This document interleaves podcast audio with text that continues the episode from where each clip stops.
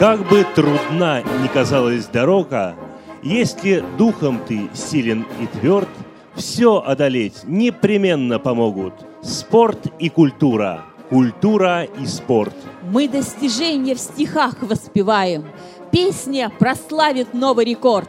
Неразделимо рядом шагают спорт и культура, культура и спорт.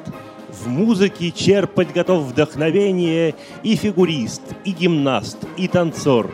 Вот потому будут вместе на сцене спорт и культура, культура и спорт. Здравствуйте, дорогие друзья! Мы, как всегда, искренне приветствуем вас.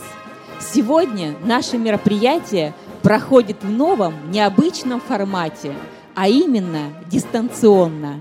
И мы рады встрече с вами прямом эфире голосового образовательного чата КСРК ВОЗ «Тимток» в комнате для трансляций «Малый зал КСРК». Наше мероприятие проходит в рамках программы инклюзивного физкультурно-образовательного реабилитационного марафона «Игра. Наш путь к победе», приуроченного к празднованию 75-летнего юбилея Великой Победы в Великой Отечественной войне и 95-летнего юбилея Общероссийской общественной организации Всероссийского Ордена Трудового Красного Знамени Общества слепых. Наша встреча – это не финал проекта. В будущем в рамках марафона вас ждет много новых и интересных мероприятий. Занятия в спортивных секциях, познавательные радиопередачи и семинары – для торжественного приветствия мы приглашаем в эфир вице-президента Центра паралимпийского спорта, первого заместителя генерального директора КСРК ВОЗ Андрея Владимировича Мачалина. Здравствуйте, дорогие друзья!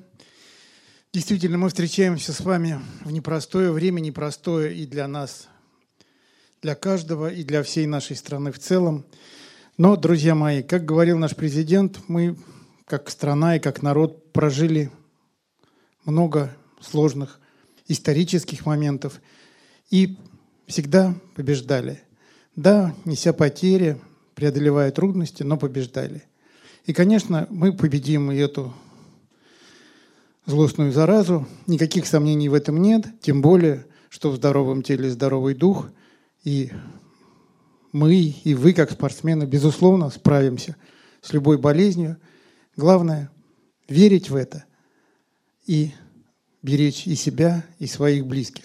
Друзья мои, позвольте мне от лица трудового коллектива Центра паралимпийского спорта и культурно-спортивного реабилитационного комплекса ВОЗ, президента Центра паралимпийского спорта и генерального директора КСРК ВОЗ Владимира Петровича Баженова поздравить вас с еще одним мероприятием в рамках нашего инклюзивного марафона «Игра. Наш путь к победе». Пожелать вам здоровья, успехов, бодрости духа. Недаром наш марафон приурочен к победе в Великой Отечественной войне. Наши предки победили врага, который был несоразмеримо больше, чем состоящий перед нами сегодня противник. Я думаю, мы не посрамим славы наших героических предков и справимся и с этой заразой тоже. Поэтому, друзья мои, удачи вам, спортивных побед, всего самого хорошего. И еще раз берегите себя и своих близких. Ну и в добрый путь нашему сегодняшнему мероприятию. Спасибо, Андрей Владимирович. А мы переносимся в домашнюю студию Александра Пивня и Светланы Цветковой. И в исполнении Светланы Цветковой прозвучит песня «Будь спортсменом». Светлана, вам слово.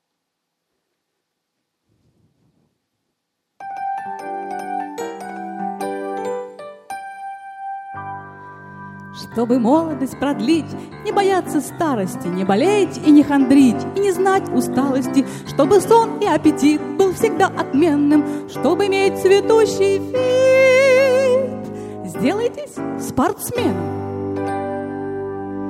Бегуном, прыгуном, футболистом, конькобежцем, гимнастом, пловцом, закаленным, решительным, быстрым и в бою, и в труде молодцом.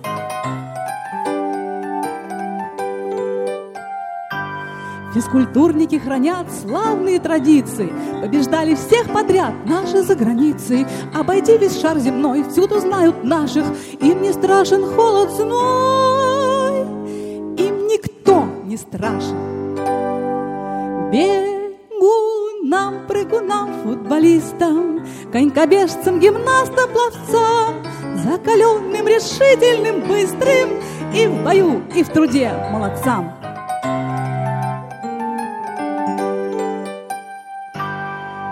Наша Родина горда, славой легендарной, Стражем мира и труда стала наша армия, На посту ли трудовом, в деле ли военном, Чтобы первым быть во всем, Надо быть спортсменом.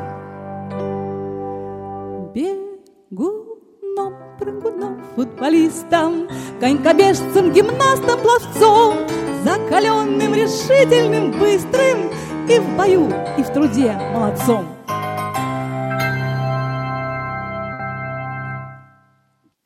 Спасибо, Светлана. Спорт – это наша сила. Спорт – это наша слава. Спортом сильна Россия, спортом горда по праву. Наше настало время. Мы, молодая поросль, Чуя борьбы горение, силы кипят, удвоясь. Трудности мы осилим, и ни при чем тут зрение. В нашей стране России – черпаем вдохновение. Будут еще рекорды, чудо победных стартов, если поверим твердо в наше спортивное завтра. Звучит приветствие от нашей спортивной живой легенды, серебряного призера Олимпийских игр, заслуженного мастера спорта СССР – заслуженного тренера Российской Федерации, начальника отдела физкультуры и спорта КСРК ВОЗ Виктора Андреевича Баженова. Всем известно, что физкультура и спорт помогает людям с инвалидностью чувствовать себя полноценным человеком в обществе. А тем более инвалиды по зрению, которые не занимаются спортом, они чувствуют чего-то недостающее у себя и в работе, и в учебе, и все. Поэтому то, что делает э, Центр паралимпийского спорта и КСРК, они привлекают слабовидящих людей к занятиям физкультурой и спортом. Посмотрите, что мы можем предложить. Это и голбол, и теннис, и большой теннис, и волейбол. Все эти спортивные дисциплины помогают людям чувствовать себя полноценными гражданами нашей страны. И тем более мы будем продолжать это занятие, и государство помогает нам в этом. И я думаю, что и те гранты, которые нам дали, они будут способствовать развитию, дальнейшему развитию физкультуры и спорта среди инвалидов по зрению. Наше мероприятие приурочено также к празднованию юбилея Великой Победы. Поэтому сегодня здесь прозвучат не только песни о спорте, но и песни времен Великой Отечественной войны и посвященные ей. Как в жизни, так в культуре и спорте, так в сегодняшнем нашем мероприятии молодое поколение принимает эстафету. Звучит песенка о двух Максимах в исполнении учащегося первого интерната для слепых детей Максима Криволапова.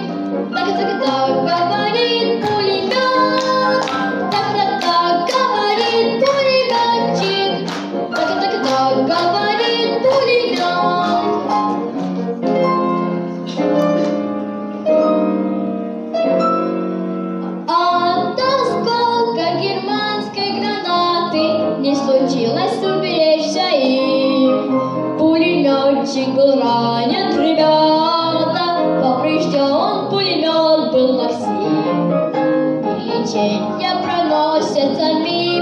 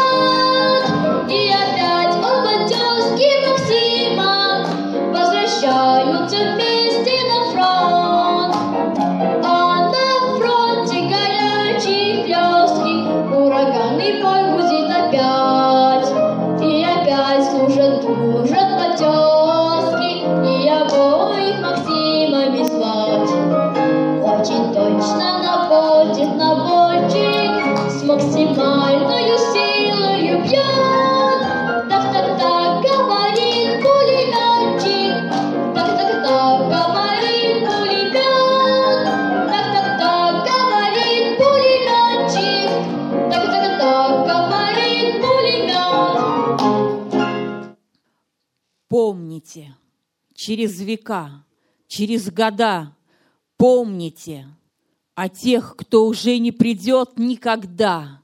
Помните, не плачьте, в горле сдержите стоны, горькие стоны. Памяти павших будьте достойны, вечно достойны, хлебом и песней, мечтой и стихами, каждой секундой, каждым дыханием. Будьте достойны, вечно достойны. Люди земли, покуда сердца стучатся, помните, какой ценой завоевано счастье, пожалуйста, помните. Песню свою отправляя в полет, помните о тех, кто уже никогда не споет. Помните. Детям своим расскажите о них, чтобы запомнили. Детям детей расскажите о них, чтобы тоже запомнили.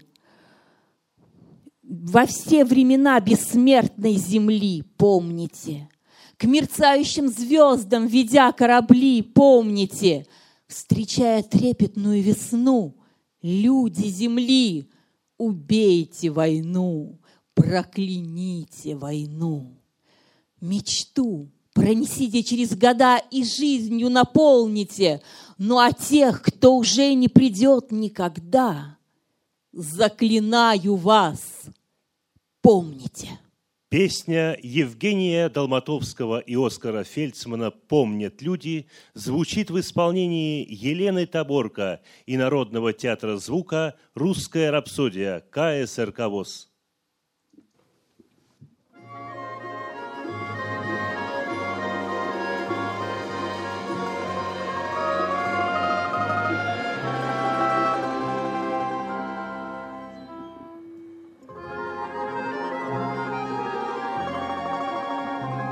На земле многострадальной белорусской Наш разведчик в руки ворогу попался. Был захвачен он, когда тропинкой узкой В партизанские районы пробирался. Был он смуглый, черноглазый, чернобровый, Он из Грузии ушел поход суровый. Последний. Отвечал он из деревни я соседней. Ты, лазучик, признавайся в час последний. Отвечал он из деревни я соседней. По деревне по снегам осиротелым Повели его голдящую гурьбою. Если врешь, не миновать тебе расстрела, Если правда, то отпустим шут с тобою. Не иначе лейтенантом был ты прежде, А теперь в крестьянской прячешься одежде. Отвечал он, вон вторая хата с края, Проживает там сестра моя родная.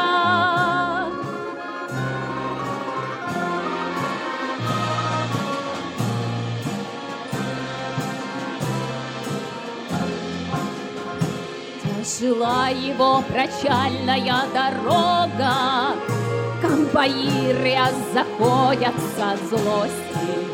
Смотрит женщина растерянно с порога, Незнакомца к ней ведут лихие гости. Узнаешь ли ты, кто этот черноглазый? Что ответить, коль не видела ни разу? Оттолкнула чужеземного солдата. Ты не трогай моего родного брата. Вдруг к щеке его колючей, От мучений и от смерти заслонила. На Полесье помнят люди этот случай, В лихолетье в сорок первом это было.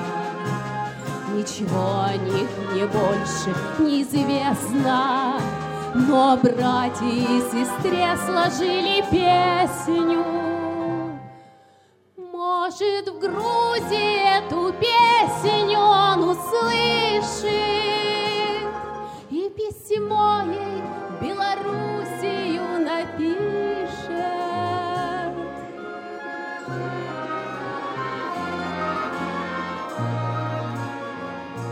И письмо ей в Белоруссию напишет.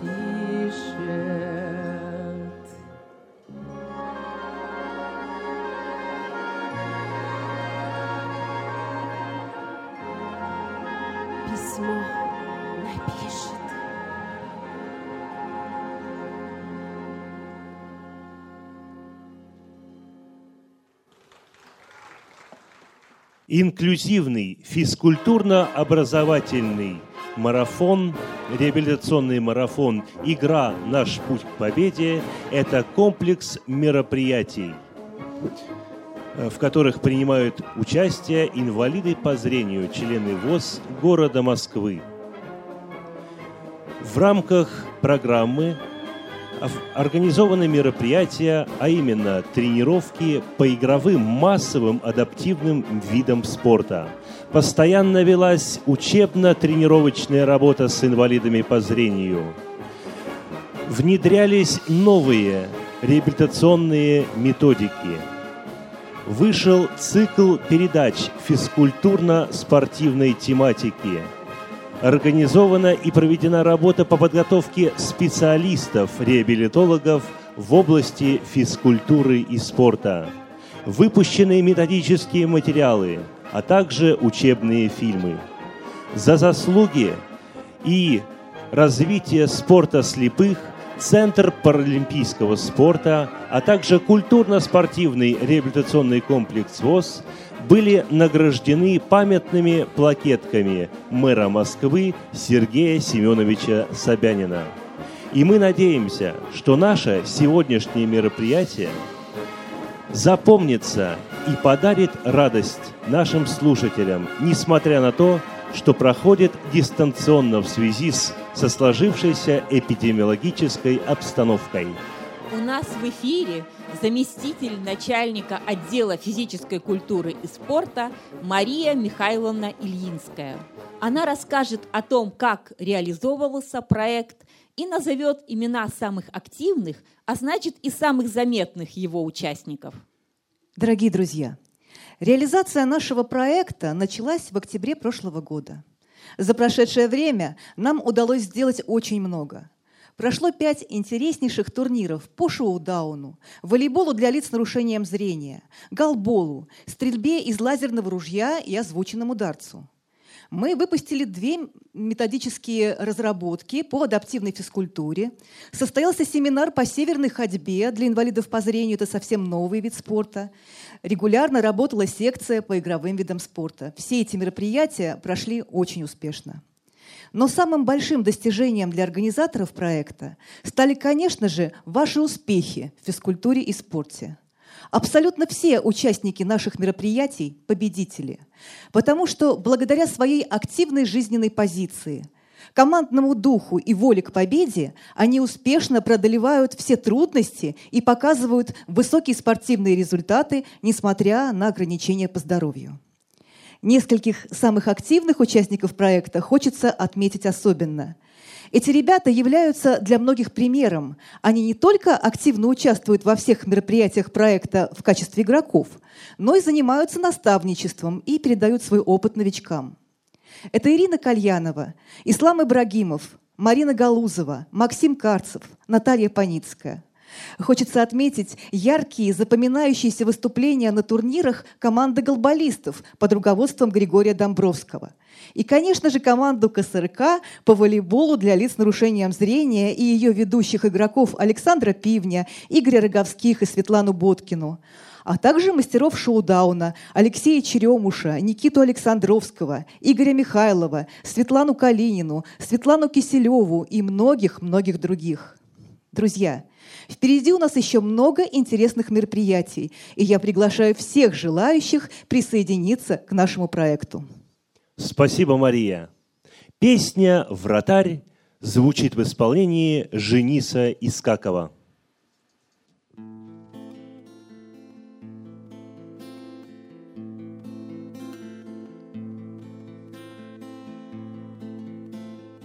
Без судьи и церемониал – Начинает, начиналась вечером игра, Сборная соседнего квартала Вышла против нашего двора. Мы, ребята, встали за ворота, Им у нас не выиграть вовек, Но встает у них в воротах Колька, Коля Сажен — это человек. Он пришел недавно, в сорок пятом. Он кумир окрестных всех дворов. До войны, как говорят ребята, он играл в команде мастеров. Мы, ребята, встали за ворота, Затаив дыхание, глядим И болеем, позабыв все счеты — за него, за Гольку, как один. Закипела битва, разгораясь, закру... закружилась над площадкой пыль. На костыль стоял он, опираясь. Чуть прорыв отбрасывал костыль. Наши прорываются из краю, Мяч летит крученый навесной. Вот и Колька сжался, приседает на своей, на правой, на одной. Он стоял, как будто при дороге, желтый одуванчик на стебле, а потом внезапно падал в ноги, грудью прижимая мяч к земле. Брюки он отряхивал от пыли, костылю тянулся своему, Наши нападающие били Только лишь под правую Он играл, что надо, Коля Сажен. Пенален отбил на угловой. Он мечи такие брал, что даже сам качал в сомнении головой. Мы ребят своих не укоряли, ничего не ставили в вину. И не жаль, что наши проиграли. Колька выиграл войну, не беда, что наши проиграли. Если Колька выиграл войну.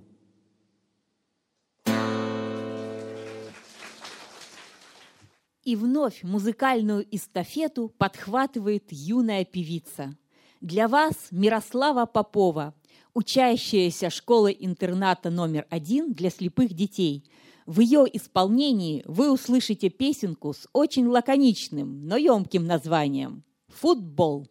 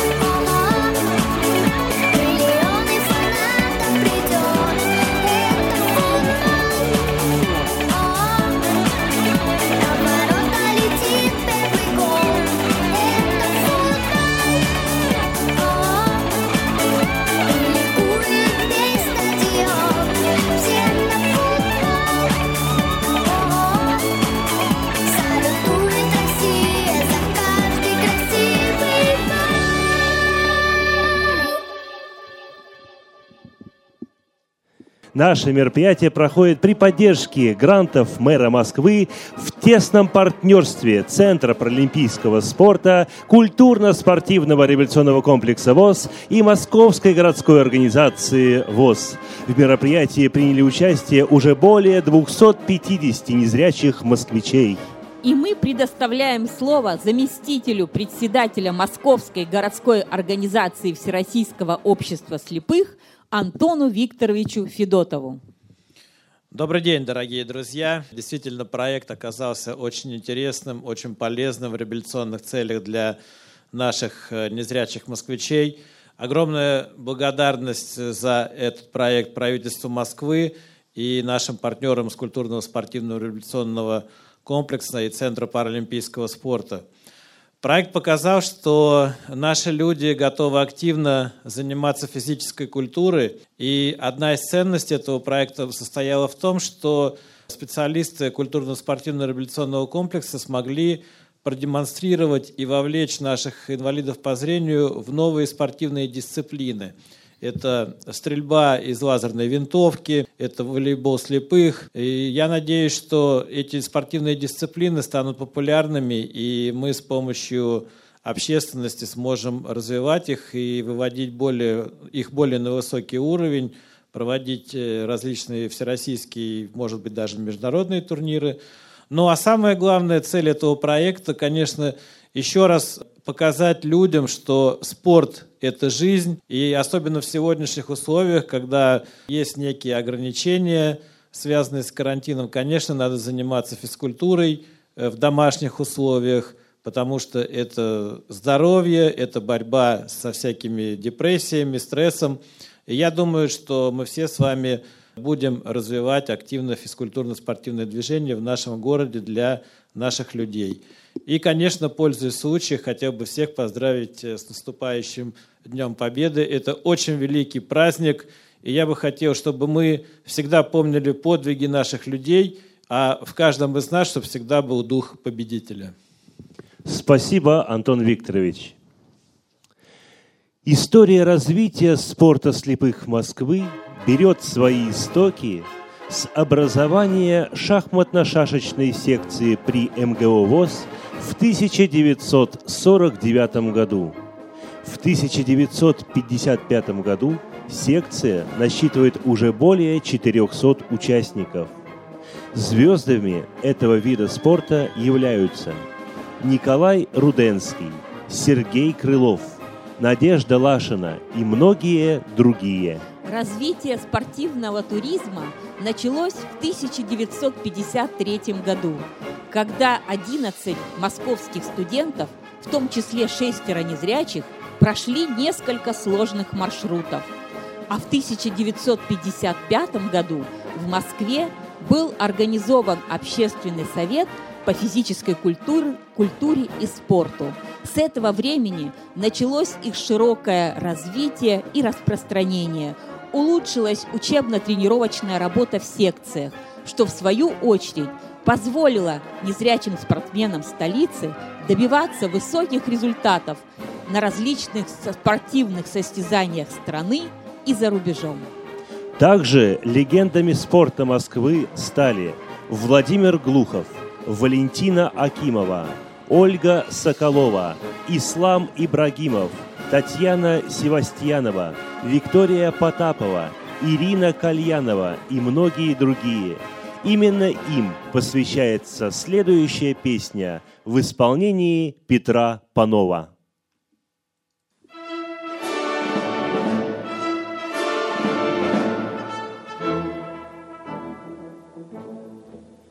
Я по свету немало хаживал, Жил в землянке в окопах в тайге.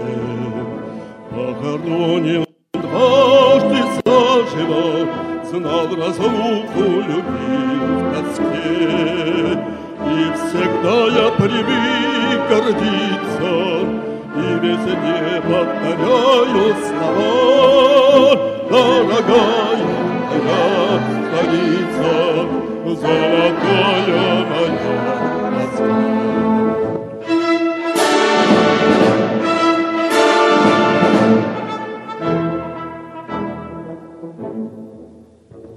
Люблю подмосковные рощи И мосты над твоею рекой. Я люблю твою красную площадь И кремлевских курантов бой. В городах и далеких станицах О тебе не умолкнет молва, Дорогая моя столица, Золотая моя Москва.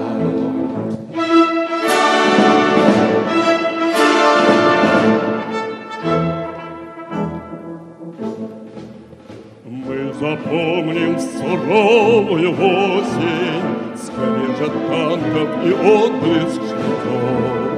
И в сердцах будут жить двадцать восемь Самых храбрых твоих сынов. И врагу никогда не добиться, Чтоб склонилась твоя голова, Дорогая моя столица, Золотая моя Москва. Дорогая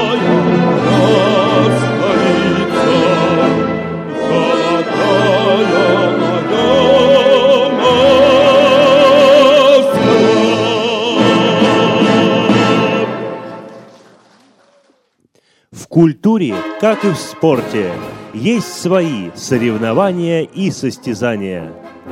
В 2020 году финиширует очередной Всероссийский фестиваль самодеятельного народного творчества инвалидов по зрению ВОЗ «Салют Победы».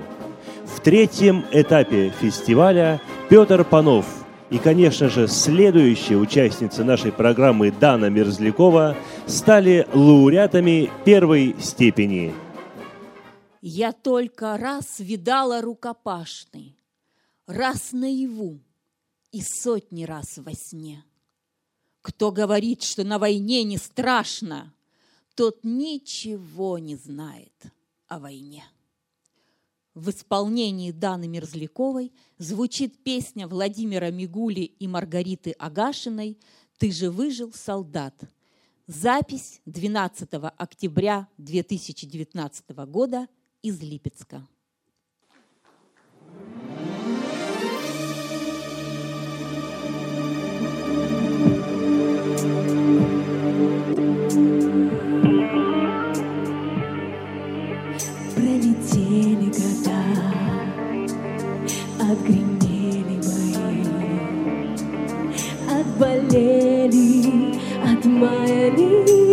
отмаялись раны твои, но великому мужеству верность храня, ты стоишь и молчишь у святого огня.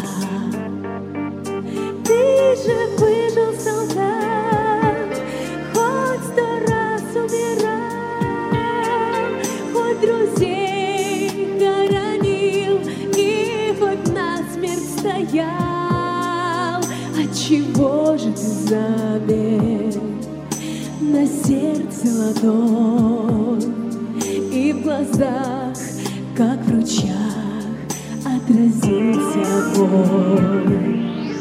Говорят, что не плачет Солдат он солдат И что старые раны к ненастью болят Вчера было солнце И солнце с утра. Что ж ты плачешь, солдат У святого костра? Ты же выжил,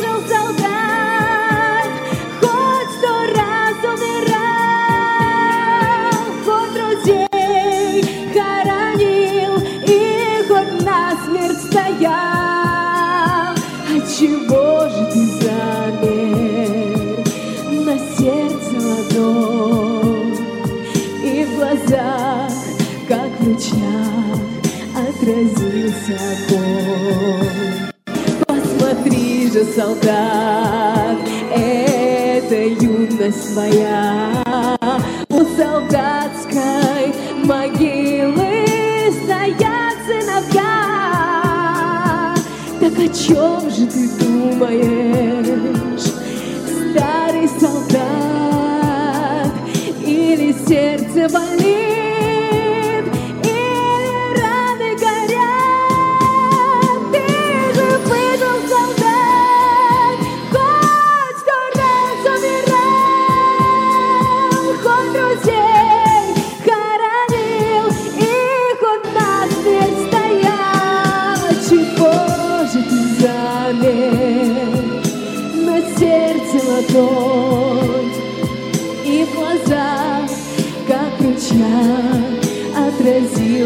отразился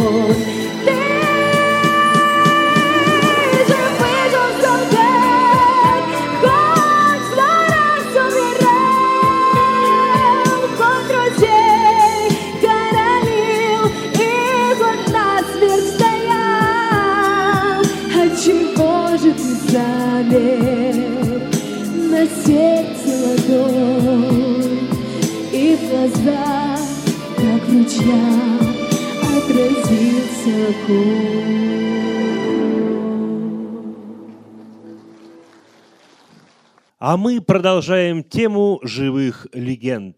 И у нас сегодня в эфире известные спортсмены Ислам Ибрагимов и Ирина Кальянова.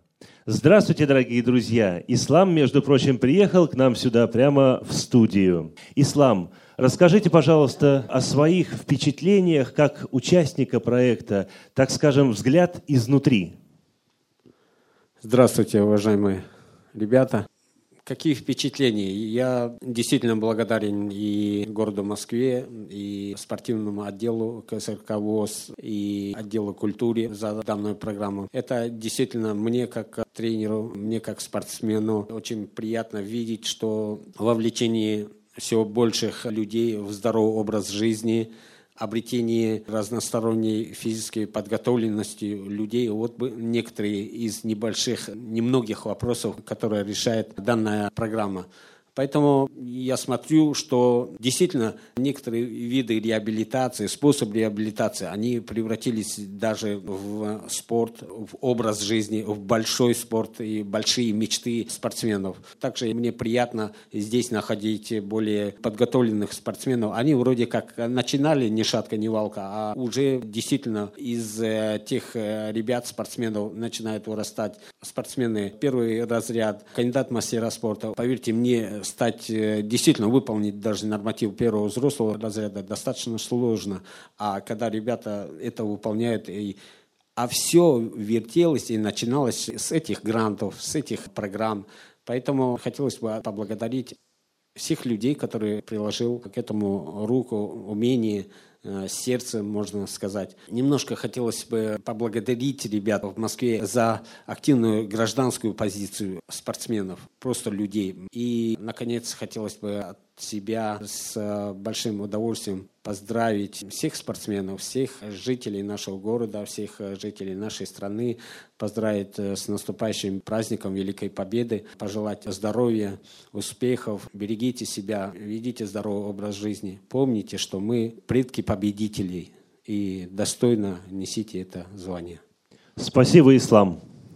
Ирина, мы знаем, что на вас большое впечатление произвели новые массовые игровые адаптивные виды спорта. Расскажите, пожалуйста, о них. Я хочу сказать, что не только новые виды спорта э, очень эффективны, но и те, которых перечислила Мария. Я скажу своими словами.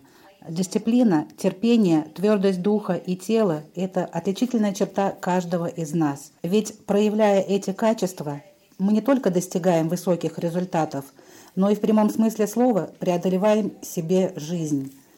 Я стараюсь всем советовать и агитирую желающих, но не знающих о возможности проявить себя в спорте, приходите к нам, и вы не пожалеете. Мы для каждого подберем ту дисциплину, которая вас заинтересует. Обещаем вам хорошее настроение, здоровое тело, силу духа, множество друзей, интересную и увлекательную жизнь. Страна и город должны гордиться своими героями, а мы вас к этому подведем. Поздравляю всех с праздником и, пожалуйста, будьте здоровы и счастливы. Спасибо огромное, Ирина. Ну что ж, а мы продолжаем нашу программу. Для вас споет Женис Искаков.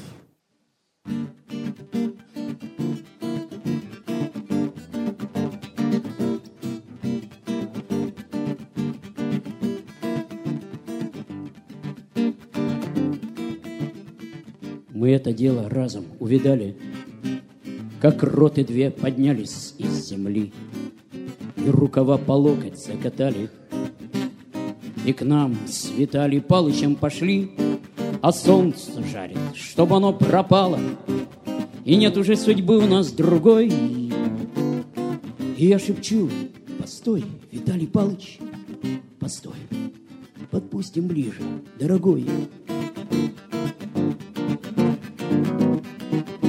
И тихо в мире, только временами Травиночка в прицеле задрожит, Кусочек леса редкого за нами, А дальше поле, родина лежит, И солнце жарит, чтоб оно пропало, И нет уже судьбы у нас другой. И я шепчу, постой, Виталий Палыч, постой, подпустим ближе, дорогой. Окопчик наш, последняя квартира, другой не будет видно нам дано. Черные проклятые мундиры подходят, как в замедленном кино, и солнце жарит, чтобы оно пропало, и нет уже судьбы у нас другой. И я кричу, давай, Виталий Павлович, давай на всю катушку, дорогой.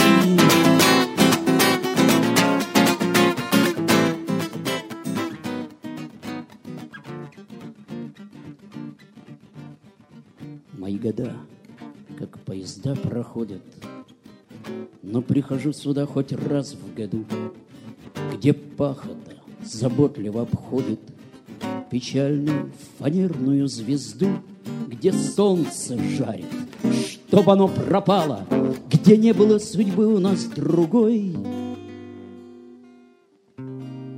И я шепчу, прости, Виталий Павлович,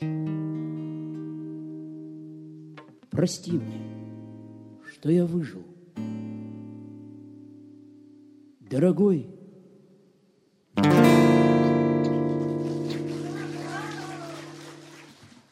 Ах, война! Что ты сделала, подлая? Стали тихими наши дворы. Наши мальчики головы подняли, повзрослели они до поры. На пороге едва помаячили и ушли за солдатом солдат. До свидания, мальчики! Мальчики! Постарайтесь вернуться назад. Балладу о без вести пропавшем Александра Дольского исполняет Марина Перцова. Меня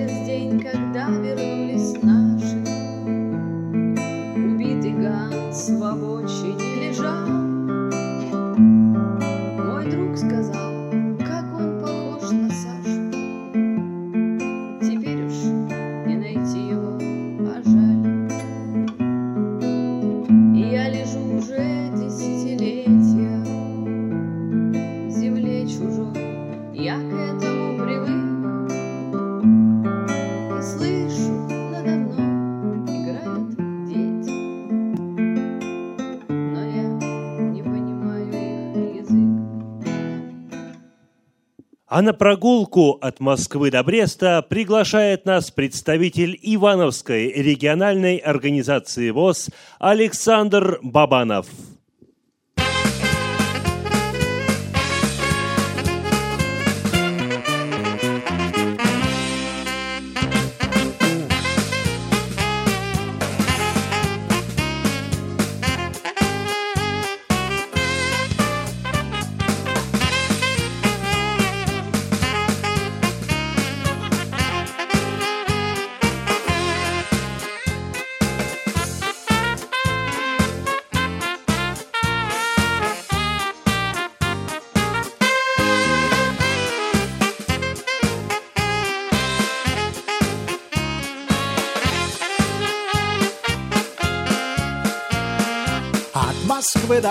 До Бреста нет такого места, где бы не скитались мы в пыли.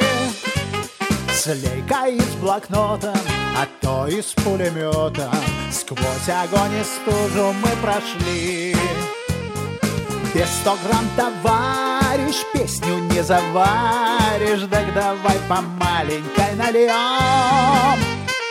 Выпьем за записавших, выпьем за снимавших, выпьем за шагавших под огнем. А выпить есть нам повод за военный провод, за У-2, за Эмку, за успех. Как пешком шагали, как плечом толкали, как мы поспевали раньше всех. От ветров и водки хрипли наши глотки, но мы скажем тем, кто упрекнет. С нашей покачуйте, с нашей поночуйте, с нашей повоюйте хоть бы год. Там, где мы бывали, нам танков не давали, но мы не терялись никогда. На пикапе драном и с одним наганом Первыми бежали в города Так выпьем за победу, за свою газету А не доживем, мой дорогой. Кто-нибудь услышит, снимет и напишет Кто-нибудь помянет нас с тобой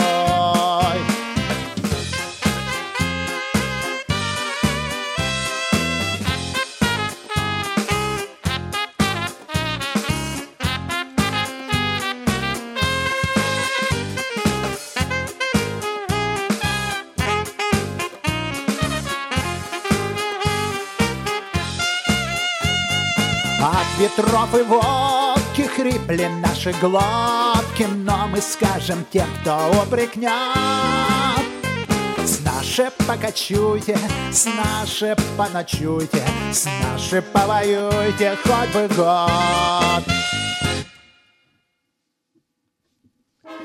Наше мероприятие сегодня транслируется сразу с трех точек. К примеру, администратор трансляции сегодняшней Наталья Хедланд, специалист по темтоку КСРК ВОЗ. Она находится совсем в другом районе Москвы. Мы с Геннадием находимся в концертном зале КСРК, и нам помогает Олег Коновалов. А мы сейчас переносимся вновь в домашнюю студию Светланы Цветковой и Александра Пивня. И в их исполнении услышим любимые песни военных лет. Они нам знакомы, а может быть некоторые и не знакомы. Итак, слово артистам. Светлана, Александр, вам слова. Приветствуем всех, с кем, кто нас еще не слышал. И начнем. Я сегодня на заре встану, по широкому пройду полю. Что-то с памятью моей стало. Все, что было не за мной, помню. Бьют дождинки по щекам впалым. Для вселенной двадцать лет мало. Даже не был я знаком с парнем, Обещавшим я вернусь, мама. А степная трава пахнет горечью, Молодые ветра зелены. Просыпаемся мы, и грохочет над полночью. То ли гроза, то ли эхо прошедшей войны. Обещает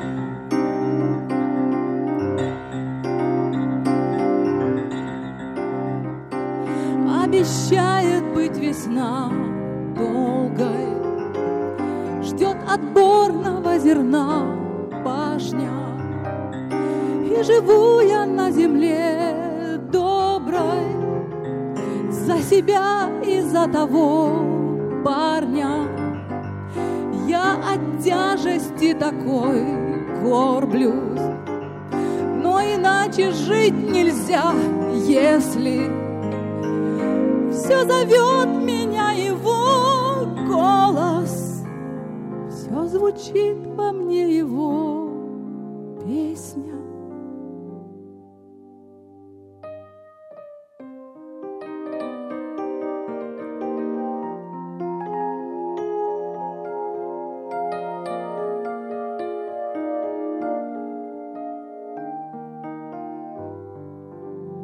Просыпаемся мы, грохочет над полночью То ли гроза, то ли эх прошедшей войны. Просыпаемся мы, и грохочет над полночью То ли гроза, то ли эхо прошедшей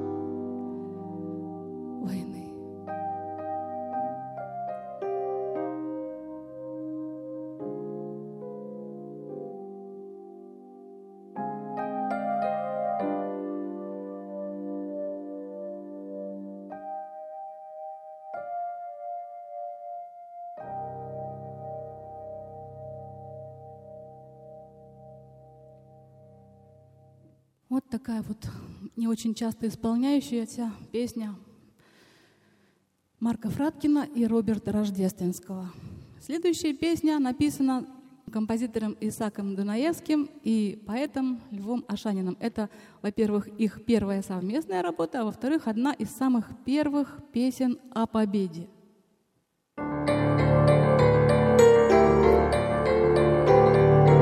Ехал я из Берлина по дороге прямой На попутных машинах ехал с фронта домой.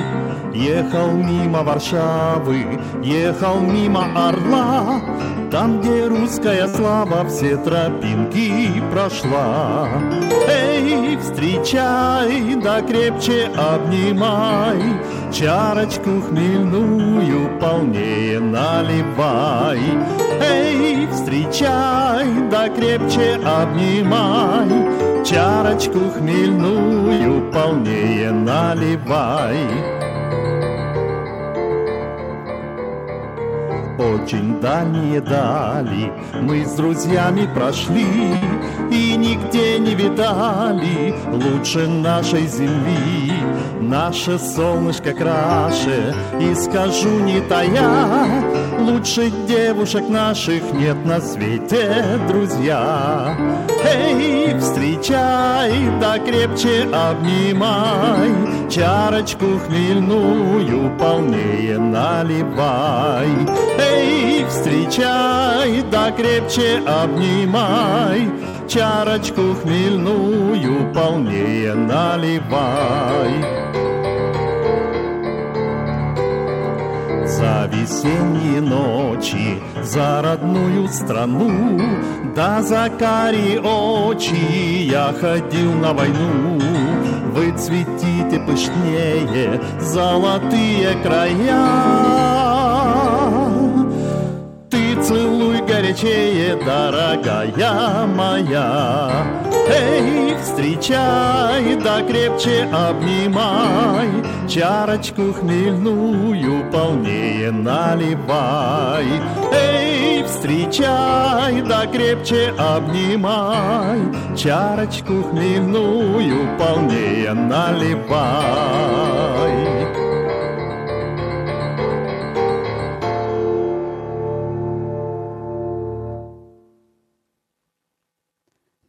Один концерт военной песни, конечно, не обходится без песен Булата Акуджава, и одну из которых я сейчас спою. Во дворе, где каждый вечер все играла радиола, где пары танцевали, пыля. Ребята уважали очень Леньку Королеву и присвоили ему звание короля. Был король, как король, всемогущ, и если другу станет худо или вообще не повезет, он протянет ему свою царственную руку, свою верную руку и спасет.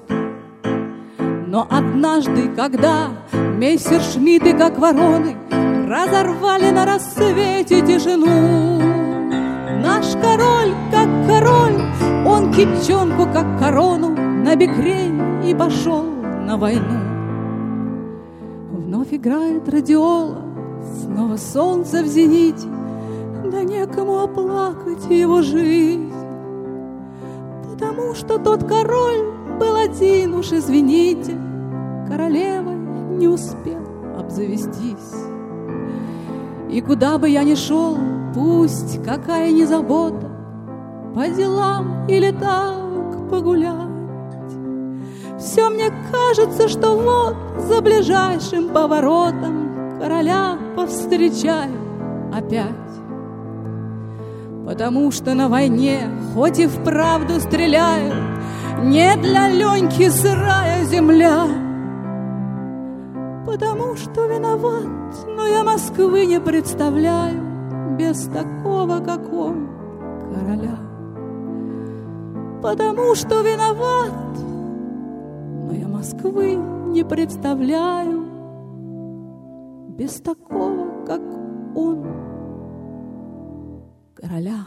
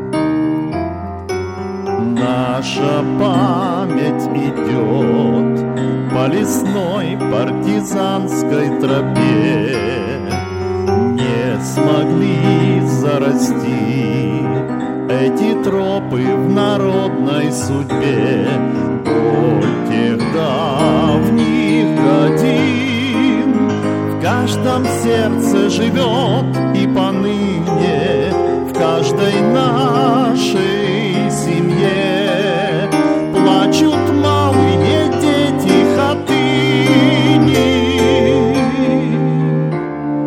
Молодость моя,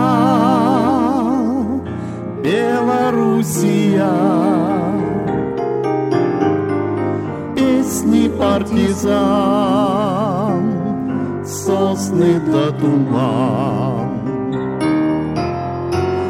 Песни партизан, алая заря. Молодость моя, Белоруссия.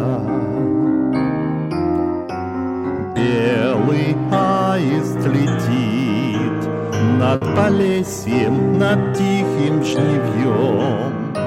Где-то в топе болот погребен остывающий гром. Белый аист летит, все летит над родными полями, землю нашей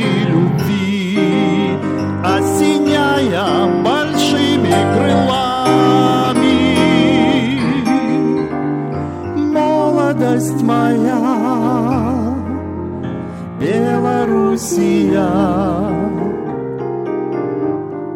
песни партизан, сосны да туман. Песни партизан, алая заря. Молодость моя,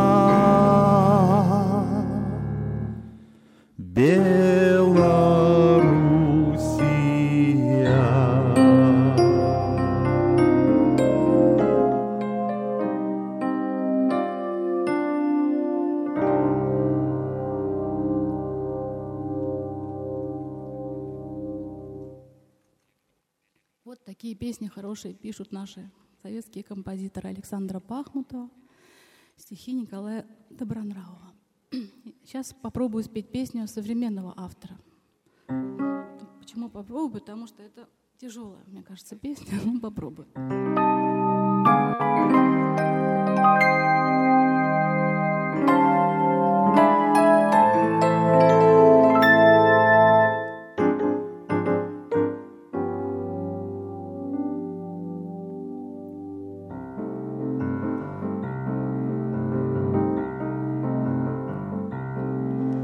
Засыпая, я вижу вновь, что балконная дверь чуть приоткрыта, И кисейную тюль в окно, где пыльный июль Выдувает капризный сквозняк, Не скрывая свою любовь.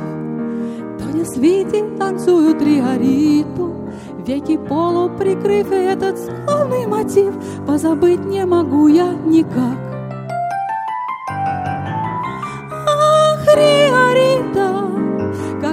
Высоко плыла ты над нами, Через страх и озноб, через восторг побед Аргентины далекой привет.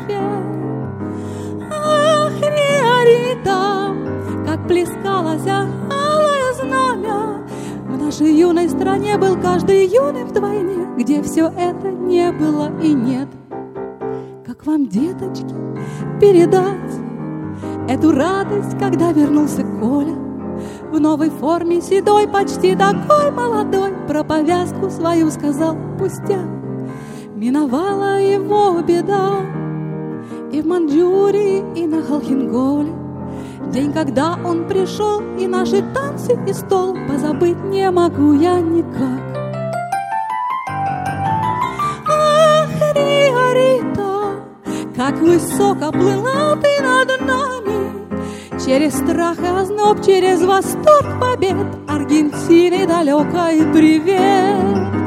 Ах, Риорита, как плескалось алое знамя. В нашей юной стране был каждый счастлив вдвойне Где все это не было и нет. Как вам, деточки, рассказать, Что за дрянь наше дело старикова?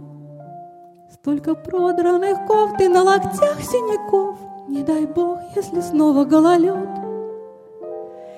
Я проплакала все глаза, Тоню Свете Связяна Вострякова. Но что, коли нет, вот скоро будет пять лет, мое сердце никак не поймет. Ах, Риорита, как высоко плыла ты над нами, Через страх и озноб, через восторг побед Аргентины далекой привет. Ах, Риорита, как высоко плывешь ты над теми, Чьи тела зарыты, чьи дела забыты, Чья душа разлетелась, как дым. Ах, Риорита, ты сладка и жестока, как время. Позвучи чуть-чуть, я все равно не хочу расставаться с воздухом земным. Расставаться с воздухом земным. Расставаться с воздухом земным. И последняя песня, которую мы хотели спеть, это песенка фронтового шофера, написанная на музыку Бориса Макроусова и на слова Бориса Ласкина и Наума Лобковского. Эта песня была создана для программы «Клуб веселых артистов» в 1947 году. На самом деле писалась как бы под Марка Бернеса ассоциативно с, с фильмом вот «Великий перелом», где Марк Бернес играл героя Минутку, который совершил подвиг, соединив провода для связи с командным штабом и погиб. Этот герой в исполнении Марка Бернеса, он не произнес ни слова, но тем не менее был необычайно популярен в то время, ну и сейчас тоже, конечно, все про это знают. И песня сейчас прозвучит.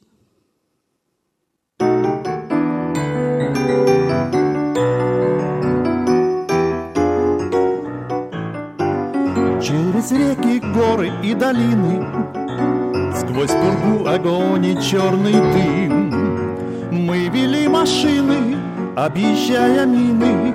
По путям, дорогам фронтовым Их путь дорожка. Фронтовая Не страшна нам бомбежка любая. Эх, помирать нам рановато. Есть у нас еще дома дела А помирать нам рановато. Есть у нас еще дома дела Путь для нас к Берлину, между прочим Был, друзья, нелегок и не скор Шли мы дни и ночи, трудно было очень, Но баранку не бросал шофер, их путь дорожка фронтовая. Не страшна нам бомбежка любая, Эх, помирать нам рановато. Есть у нас еще дома дела, А помирать нам рановато. Есть у нас еще дома дела.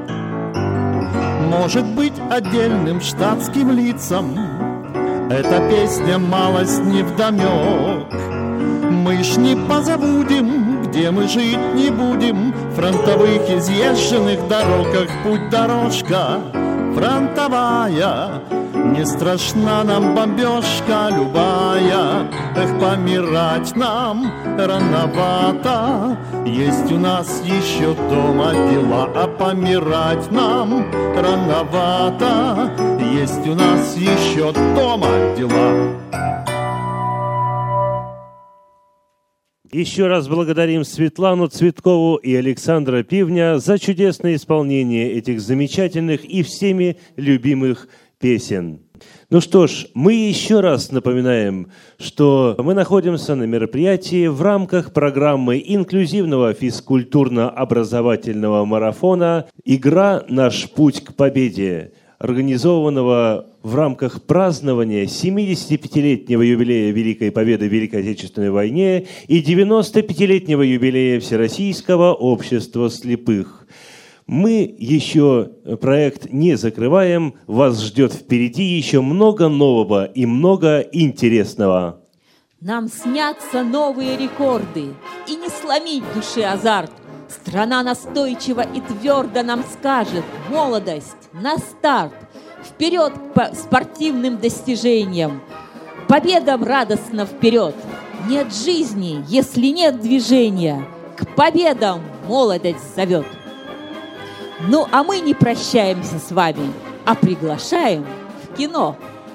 Вас ожидает в ближайшем будущем трансляция премьеры фильма не ради славы, но перед фильмом мы еще раз хотим предоставить слово вице-президенту Центра паралимпийского спорта, первому заместителю генерального директора КСРК ВОЗ Андрею Владимировичу Мачалину.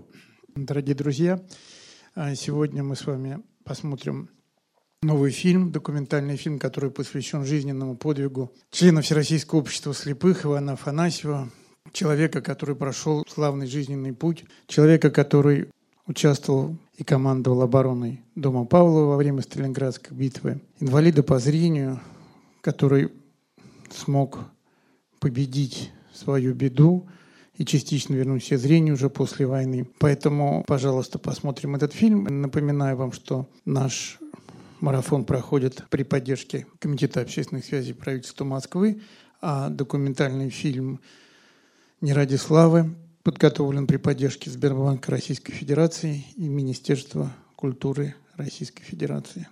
Удачного просмотра и еще раз берегите себя. Спасибо. Дорогие друзья, еще раз поздравляем от всей души с наступающими майскими праздниками. Желаем вам, самое главное, здоровья. Программу для вас свели Лариса Овцинова. И Геннадий Карцев. Всего вам доброго. До новых встреч.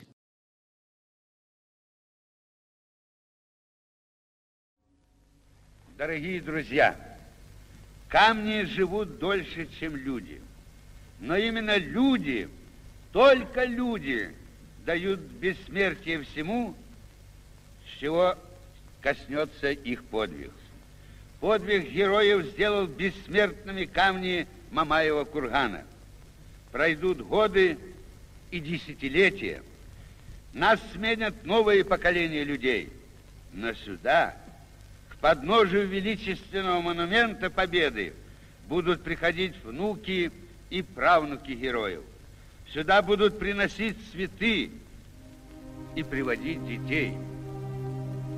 Здесь, думая о прошлом и мечтая о будущем, люди будут вспоминать тех, кто погиб, защищая вечный огонь жизни.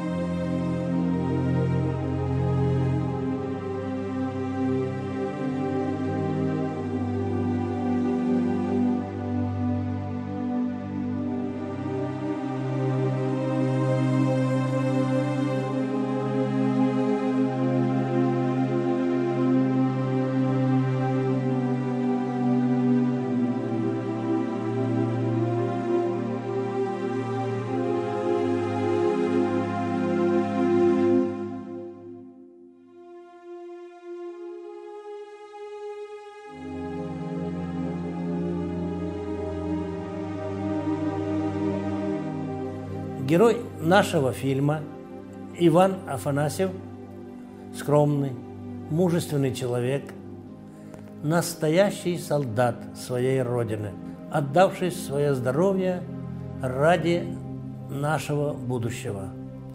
Он не сломался, уже будучи полностью слепым. Стал писателем и общественным деятелем. Нашел в себе силы вместе с выдающимися врачами с твоего времени побороть слепоту.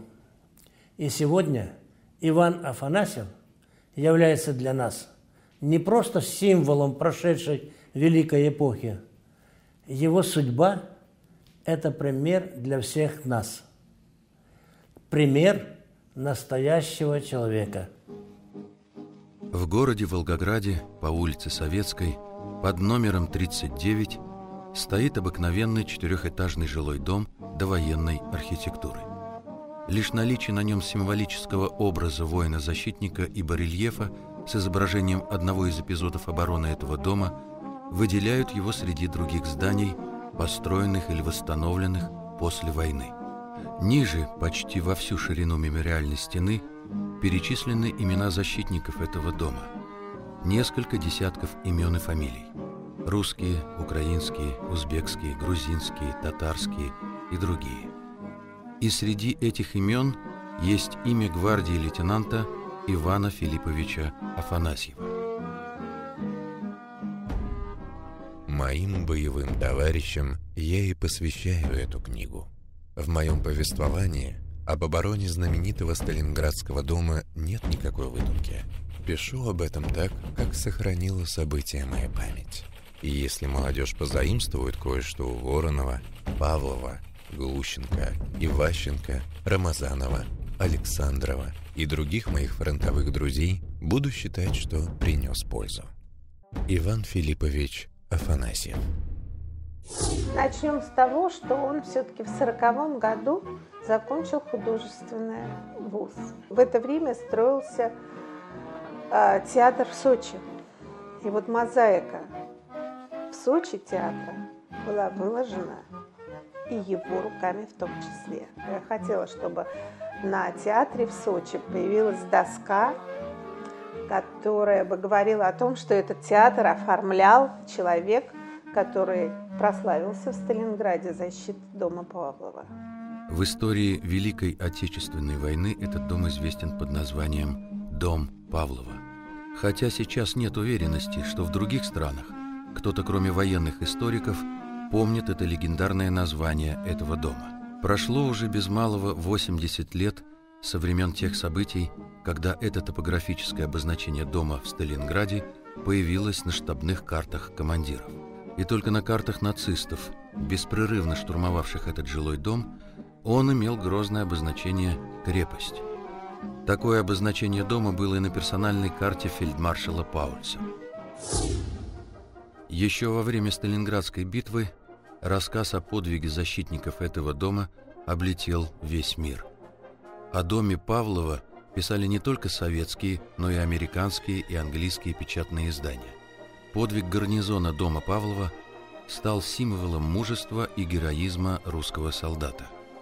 А рассказ об обороне этого дома попал в отечественные учебники истории, став одним из ярких художественных образов для книжных произведений, фильмов, музейных экспозиций о Сталинградской битве. Одним из легендарных героев обороны дома Павлова был гвардии лейтенант Иван Филиппович Афанасьев, который большую часть времени обороны дома возглавлял свой гарнизон. Наконец катер дрогнул. Почти бесшумно зарокотал мотор. Снаряды и мины то и дело поднимали на реке водяные фонтаны. Скрываясь под волнами и вновь появляясь на поверхности, проплывали мимо бревна, расщепленные доски, разбитые лодки. Горящими островками плыла нефть. Справа, почти у самого борта, с шумом поднялся столб воды и обрушился на нас. Солдаты, сидевшие ближе к правому борту, намокли с головы до ног. Кто-то выругался. Катер толкнулся о что-то и остановился. Приехали. Командир, который организовал дом, оборону дома, причем так, что дом Заболотного все-таки в конце концов рухнул, а дом э, э, солдатской славы, он продолжал стоять. То есть э, Иван Филиппович а- обладал абсолютно аналитическим мышлением, он прекрасно ориентировался в пространстве, то есть он стратегически видел, хотя он был лейтенантом, гвардии лейтенантом, он видел обстановку вокруг этого дома и сумел наладить оборону.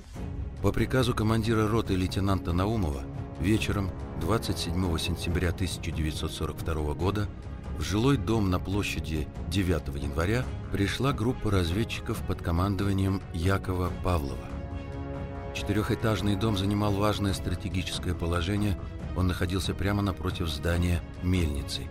Это понимали и командир полка Елен, и комбат Жуков. Разведчики Павлова должны были разведать обстановку в доме, закрепиться в нем и выйти на связь. Из-за плотного огня противника проникнуть в здание жилого дома разведчикам удалось только с третьего раза. А когда Павлов и его группа пробрались в дом, то в одном из подъездов они обнаружили группу мирных жителей, которые прятались в подвале. Они говорят, откуда вы взялись? Они говорят, мы переправились с того берега, и мы будем защищать этот дом, и мы будем здесь стоять насмерть. Они рассказали о том, что во втором подъезде на первом этаже немцы. Разведчики приняли решение попытаться немцев уничтожить. И вот эти четыре человека смогли по одним источникам семь, по другим источникам восемь человек, но, а, эти- э, но они их уничтожили. Павлов понимал, что вчетвером ему такое здание не удержать, но связи со штабом разведчиков не было. Нужно было отправить связного в штаб, который находился в здании мельницы. Вся площадь между мельницей и домом была под плотным огнем противника. У Павлова было всего три бойца. Отправить одного в штаб означало ослабить оборону здания. Их и так всего четверо. Но среди мирных жителей оказался врач 10-й дивизии НКВД Калинкин. Он оказывал помощь раненым и остался в доме. Калинкин и вызвался пробраться под огнем в штаб для передачи командованию донесения от разведчиков Павлова с просьбой о подкреплении. Были перестрелки, были сигнальные огни. И совершенно никто не понимал, дошел он до мельницы, до комбата Жукова, командира третьего батальона, э, знает ли о том, что, собственно, они укрепились в этом доме. И поэтому он такой был смекалистый, и он подумал, что если ночью на русском языке очень быстро и громко прокричать, то мельницу услышат, а немцы не поймут. И он прокричал, что дом мною занят. Прошу подкрепления, Павлов. Но то, что увидел я и пережил в тот день в Сталинграде, нельзя было сравнить ни с чем. Страшный оглушительный грохот, ослепительные вспышки, огонь, дым, в котором мелькали человеческие фигуры. Все это оживило передо мной картину Брюлова «Последний день Помпеи». Там били громы и молнии, горело живое и мертвое от извержения огнедышащих недр Везувия. А здесь совсем другое. Сюда пришел враг и пытается бомбами, пушками и танками сломить волю защитников города. Но они сражаются. После получения донесения от сержанта Павлова командование стало на своих картах обозначать четырехэтажный жилой дом как «Дом Павлова» по имени командира разведчиков, которые первые заняли этот дом. С таким названием этот дом и вошел в историю Сталинградской битвы. Кстати, когда Павлов кричал через площадь свое послание, то соседний дом-близнец тоже отозвался. Его заняли бойцы взвода лейтенанта Николая Заболотного, поэтому дом-близнец на картах обозначали как «Дом Заболотного». А на помощь Павлову был направлен гвардии лейтенант Иван Афанасьев, командир пулеметного взвода со своими бойцами. Он, как старший по званию, и возглавил гарнизон дома Павлова. Немцы э, решили использовать танки, потому что местность открытая, хотя танки в уличных боях крайне редко использовали. Отбив несколько атак, э, дом Павлова запросил противотанковые ружья, и туда подошли расчеты противотанковых ружей. Командовал бронебойщиками лейтенант Алексей Чернышенко. В общей сложности гарнизон дома Павлова насчитывал 26 человек. Если посмотреть на национальный состав защитников дома, то получается настоящая дружба народов, такой мини-советский союз. Русские – Павлов, Александров и Афанасьев, украинцы – Сабгайда и Глущенко, грузины – Масиашвили и Степанашвили, узбек – Тургунов, казах – Мурзаев, абхазец – Сухба, таджик – Турдыев, татарин – Рамазанов, калмык – Хохолов и другие. Все они называли дом, который они обороняли, своим родным, а своих сослуживцев – братьями. Поэтому дрались за каждый сантиметр родной земли. Один из самых отчаянных, пулеметчик Илья Воронов, он же и главный шутник, говорил «Дом у нас как дом, только с небольшой вентиляцией». Это говорит о том, что при всем, при том, что это был единый организм, это были разные люди, и э, все-таки были яркие личности, э, которые, конечно, и поднимали какой-то дух, э, и мечтали о том, когда закончится война, как они соберутся, встретятся.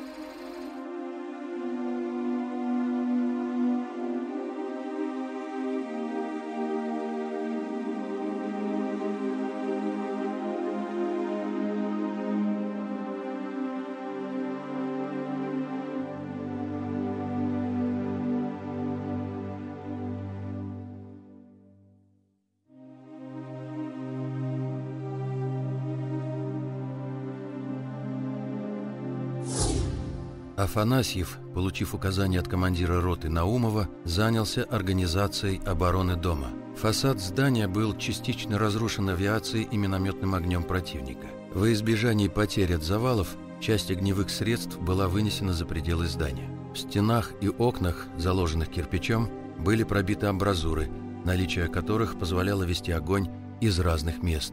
Все было сделано так, чтобы дом был приспособлен к круговой обороне. Тому же нужно было решать вопросы с гражданским населением, которое пряталось в доме, и с ранеными бойцами, которые появились после ежедневных кровопролитных боев.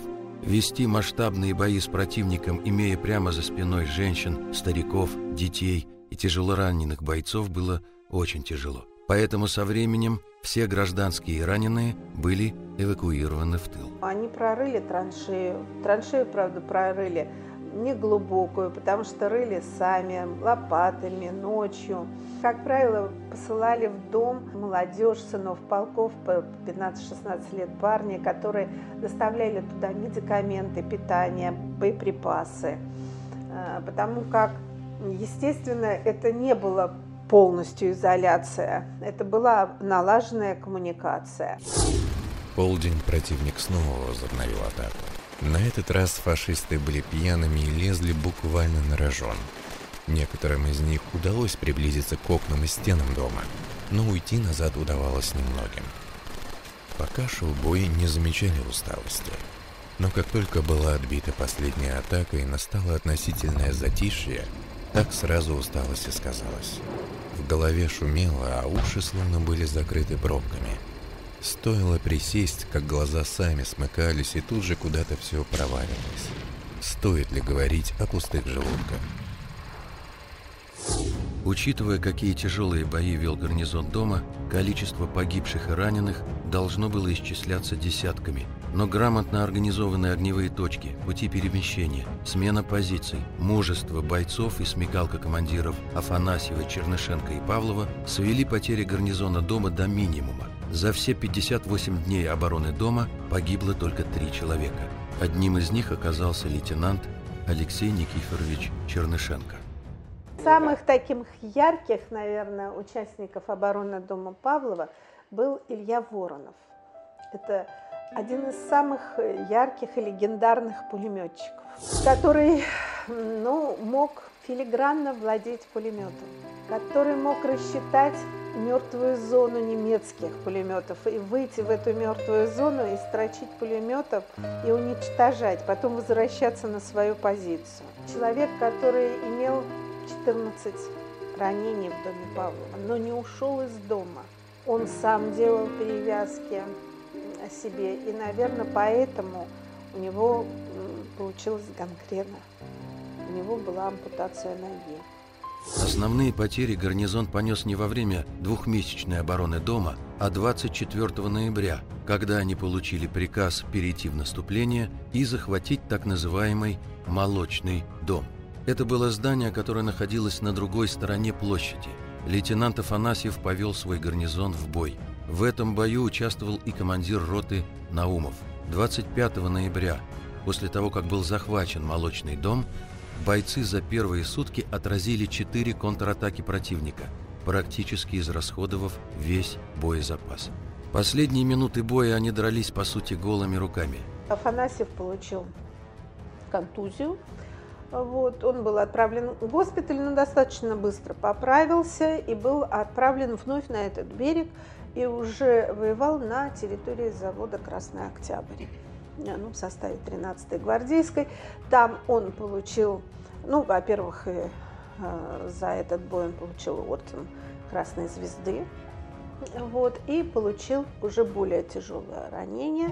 Сейчас на месте, где в феврале 1943 года шли тяжелые бои в Сталинграде, во время которых Иван Афанасьев получил тяжелое ранение, находится средняя школа. В этой самой школе учится правнук Ивана Афанасьева. Коля, обычный мальчик из обычного класса. Он, как и его одноклассники, играет в компьютерные игры и смотрит фильмы о супергероях. Это дети.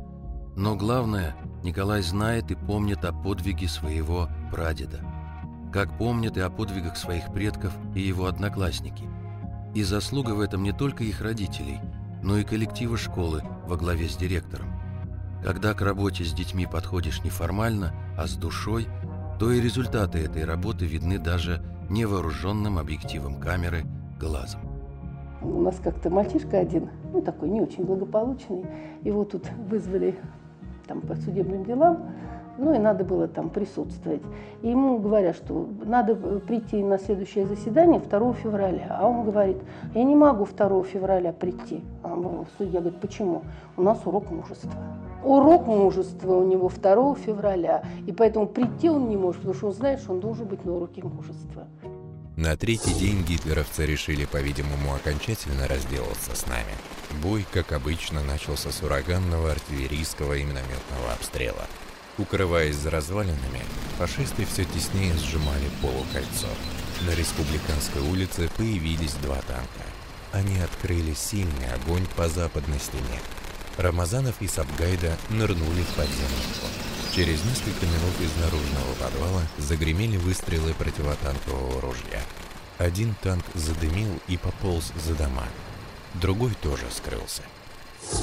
Тяжелое ранение, полученное Иваном Афанасьевым зимой 43 -го года, было не первым и не последним в военной биографии гвардии лейтенанта. Но именно это ранение в Сталинграде со временем привело к тяжелой болезни и инвалидности командира гарнизона Дома солдатской славы.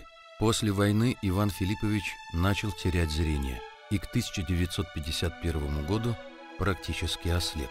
Это был сильный удар не только для самого Афанасьева, но и тяжелое испытание для его семьи.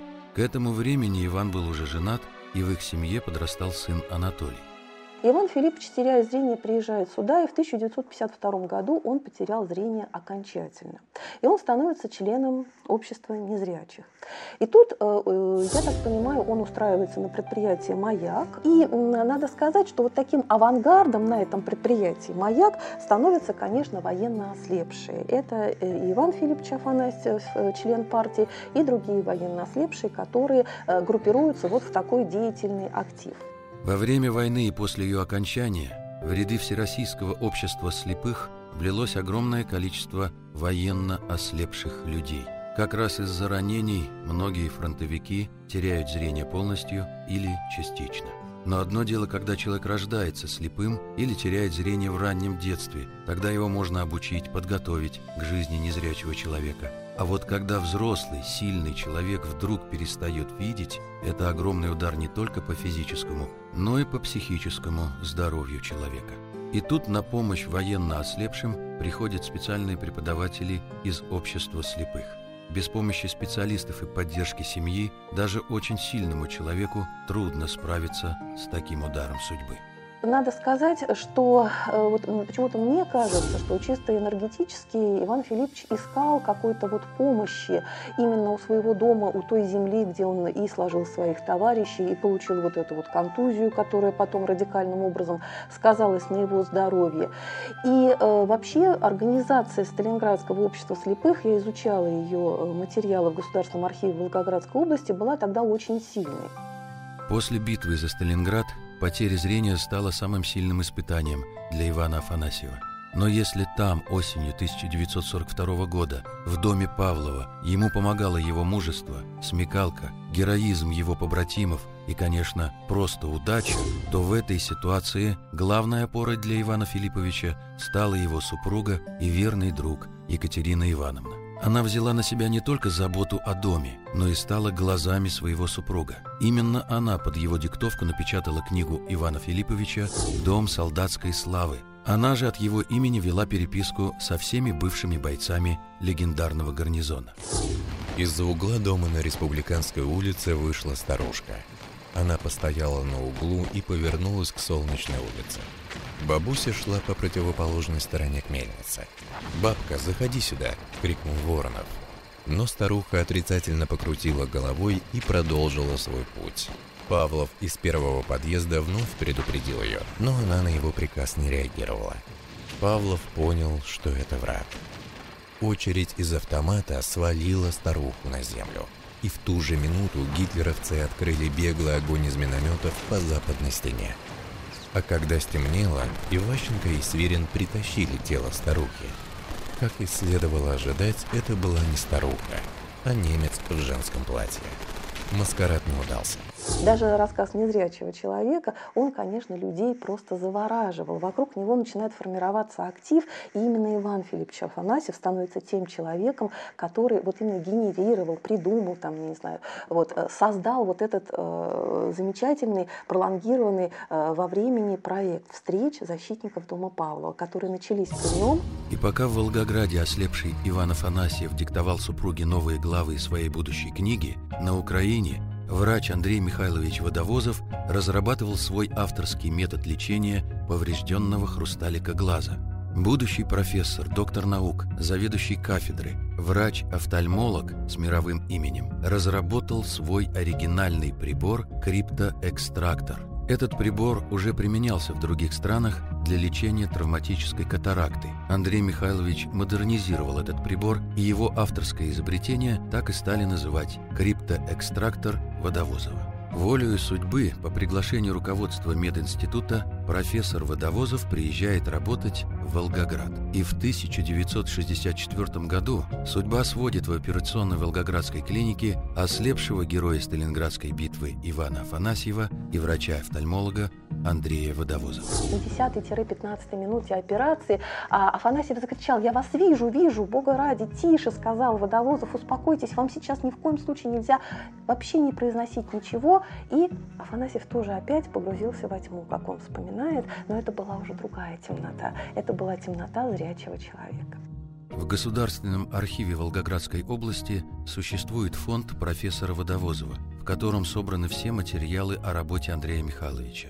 Есть в этом фонде материалы и об операции, проведенной профессором в 1964 году. Во время этой операции один великий человек, знаменитый врач, вернул зрение другому человеку, герою, воину, защитнику Сталинграда. Когда он через несколько дней выходил э, после операции, он, конечно, хотел увидеть жену. Конечно, он в толпе ее не узнал. А потом он увидел маленькую светлоглазую девочку. Это была его Тамарка. Это была его дочка, которая родилась вот в этот период, когда он был еще незрячим человеком. Конечно, полностью восстановить стопроцентное зрение Ивану Афанасьеву уже не смог бы даже такой кудесник, как профессор Водовозов. Но главное, что теперь в очках он мог видеть. Видеть свою любимую жену Катю, своего сына Анатолия и дочку Тамару, которую он увидел впервые только после операции. Он смог увидеть даже изданную к этому моменту свою книгу, благодаря которой страна узнала многие имена защитников дома Павлова. А вот на первом экземпляре книги сохранилась надпись, которая гласит э, «Дорогой Александр Михайлович, моим потухшим глазам вы дали жизнь, свет и солнце. Пусть эта маленькая книжица напоминает о моей безграничной благодарности и глубоким уважении к вам. Профессору Водовозову от автора. Далее следует подпись 6 марта 1966 года. Движение по этой дороге было оживленное. Небольшими группами, по 2-3 человека и даже в одиночку, по ней брели на восток пленные. Их никто не сопровождал и не конвоировал. Особенно много было румын. Они то и дело спрашивали дорогу на Капустин-Яр, где находился приемный пункт для военнопленных. И, по всей видимости, были довольны, что все опасности, все тяготы остались позади. Но даже в последнем, переизданном издании книги Ивана Афанасьева «Дом солдатской славы» были названы не все имена героев обороны дома. Некоторые имена защитников по разным причинам не были внесены в список гарнизона. Сразу после войны в статьях и очерках о доме Павлова писали, что дом обороняли представители 11 национальностей. А если посчитать, то на барельефе, сделанном на торце дома, есть представители только 9 народов СССР – Двух точно не хватает. Один из них – это Абхаз Алексей Шабанович Субба, герой обороны, награжденный орденом Боевого Красного Знамени, который в конце войны раненым попал в плен и оказался в списках РОА. После всех проверок вину в предательстве с Алексея сняли, но его имя навсегда вычеркнули из списков защитников дома Павлова. Честно могу сказать, э, еще А, вообще-то судьба многих защитников дома Павлова сложилась трагично, очень. А, э, среди защитников был калмык, который тоже получил ранение, и тоже 25 ноября, который очень плохо говорил по-русски.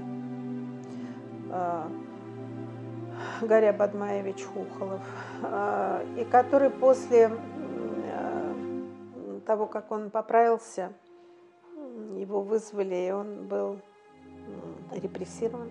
Только в 1975 году Гаре Бадмаевич впервые приехал в Волгоград.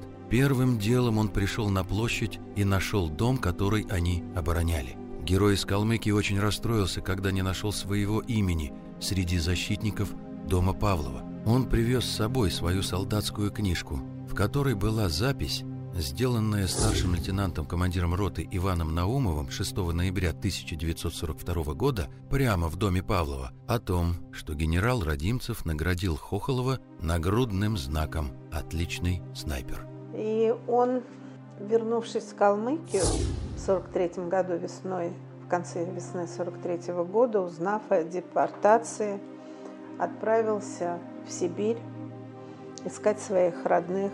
И только в 1944 году он изъездил всю Сибирь и там нашел. Рассказывая о судьбе Ивана Афанасьева и о героической обороне дома Павлова, хочется упомянуть всех защитников дома – и самого Якова Павлова, который получил звезду героя только в июне 45 -го года, и лейтенанта Алексея Чернышенко, который навсегда остался в Сталинградской земле, и командира роты Ивана Наумова, погибшего при штурме Молочного дома, и комбата Жукова, командира полка Елена, командира дивизии Радимцева, который побывал в этом доме, чтобы наградить и поддержать бойцов. Среди местных жителей, находившихся во время обороны в Доме солдатской славы, была новорожденная Зина Селезнева. Она родилась в июле 1942 года, когда ее отец ушел в ополчение и погиб, а мать вместе с грудным ребенком прятались в подвале этого дома.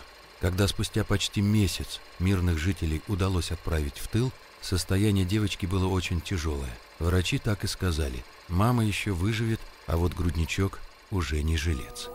Жива-здорова. Учится в Волгоградском политехническом институте.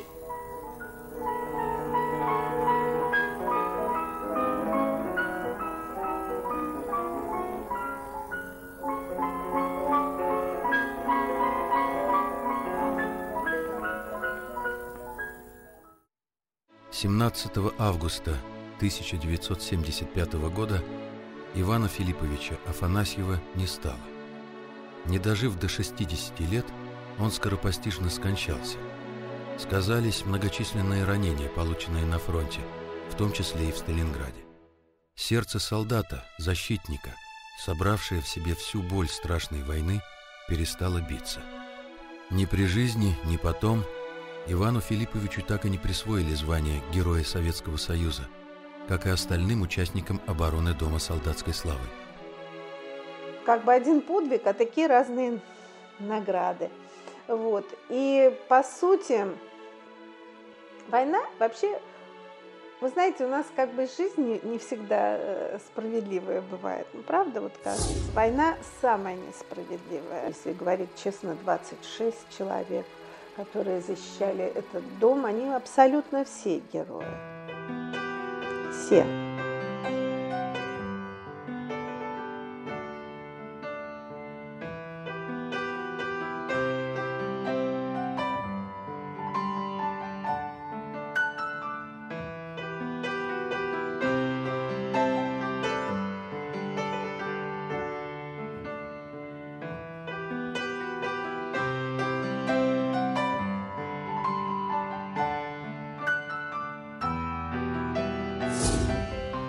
Смерть Ивана Филипповича была внезапной. Естественно, что к ней никто не готовился. А когда партийные и городские власти осознали, что умер герой обороны дома Павлова, было уже поздно. Ивана Филипповича похоронили на городском кладбище. А ведь он даже при жизни просил похоронить его на Мамаевом кургане, рядом с другими защитниками Сталинграда. И только в 2013 году, через 38 лет после его смерти, прах героя войны перенесли на мемориальное кладбище Мамаева кургана.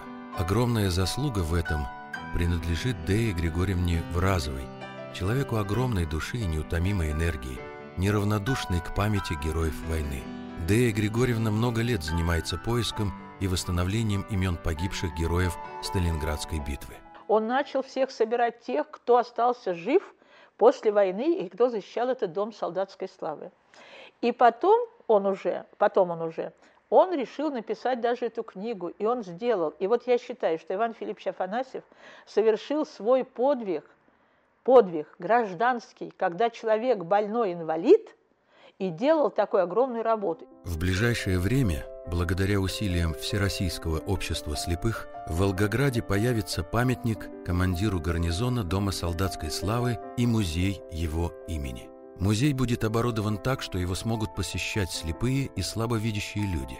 Для таких людей придумана полная доступность и звуковое тифлокомментирование. И имя героя Сталинграда, гвардии лейтенанта Афанасьева Ивана Филипповича, вернется на карту города, который и он, и его товарищи защищали.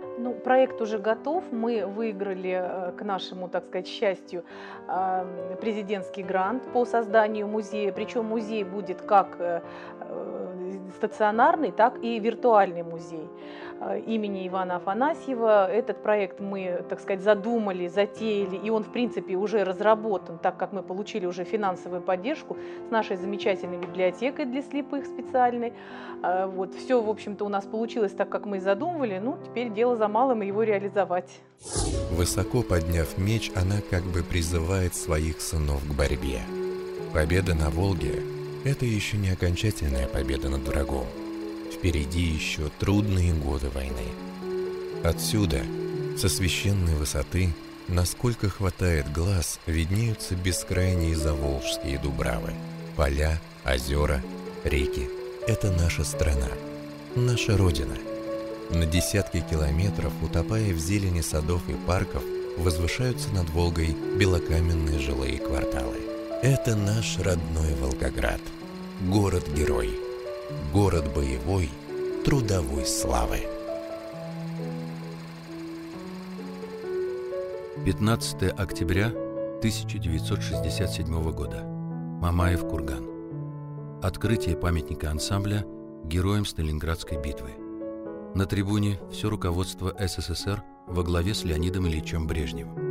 Все ждут, когда доставят факел, зажженный от вечного огня на площади павших борцов, чтобы зажечь вечный огонь в зале воинской славы на Мамаевом кургане.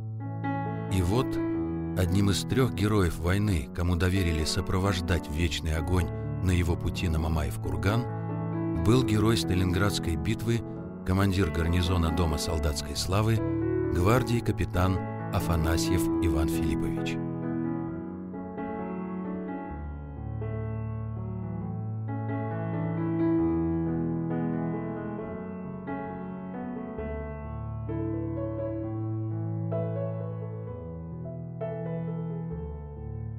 Одна из надписей на Мамаевом кургане гласит «Да, мы были простыми смертными, и мало кто уцелел из нас. Но все мы выполнили свой патриотический долг перед священной Матерью Родиной. И это исторический факт. И герой Советского Союза Яков Павлов, чье имя носит Дом солдатской славы, и Алексей Сугба и Гарри Хохолов, чьих имен до сих пор нет в списках защитников на стене легендарного дома, и герой нашего фильма, член Всероссийского общества слепых Иван Филиппович Афанасьев все они, как миллионы других солдат, встали в ряды защитников Родины. Когда на нас напал враг, они не сдались, сражались, бились, вгрызались в эту землю, чтобы выстоять и победить. Иван Афанасьев и солдаты его гарнизона сделали все, что смогли, не ради славы, а ради жизни. За каждой спиною был свой Сталинград, И в мерзлых траншеях ни шагу назад. И все-таки, и все-таки, и все-таки мы победили. И все-таки, и все-таки И все-таки мы победили. И выцвела соль у солдатских рубах, Как соль возвращений, как мед на губах. На том берегу, на том берегу, на том берегу, где мы были.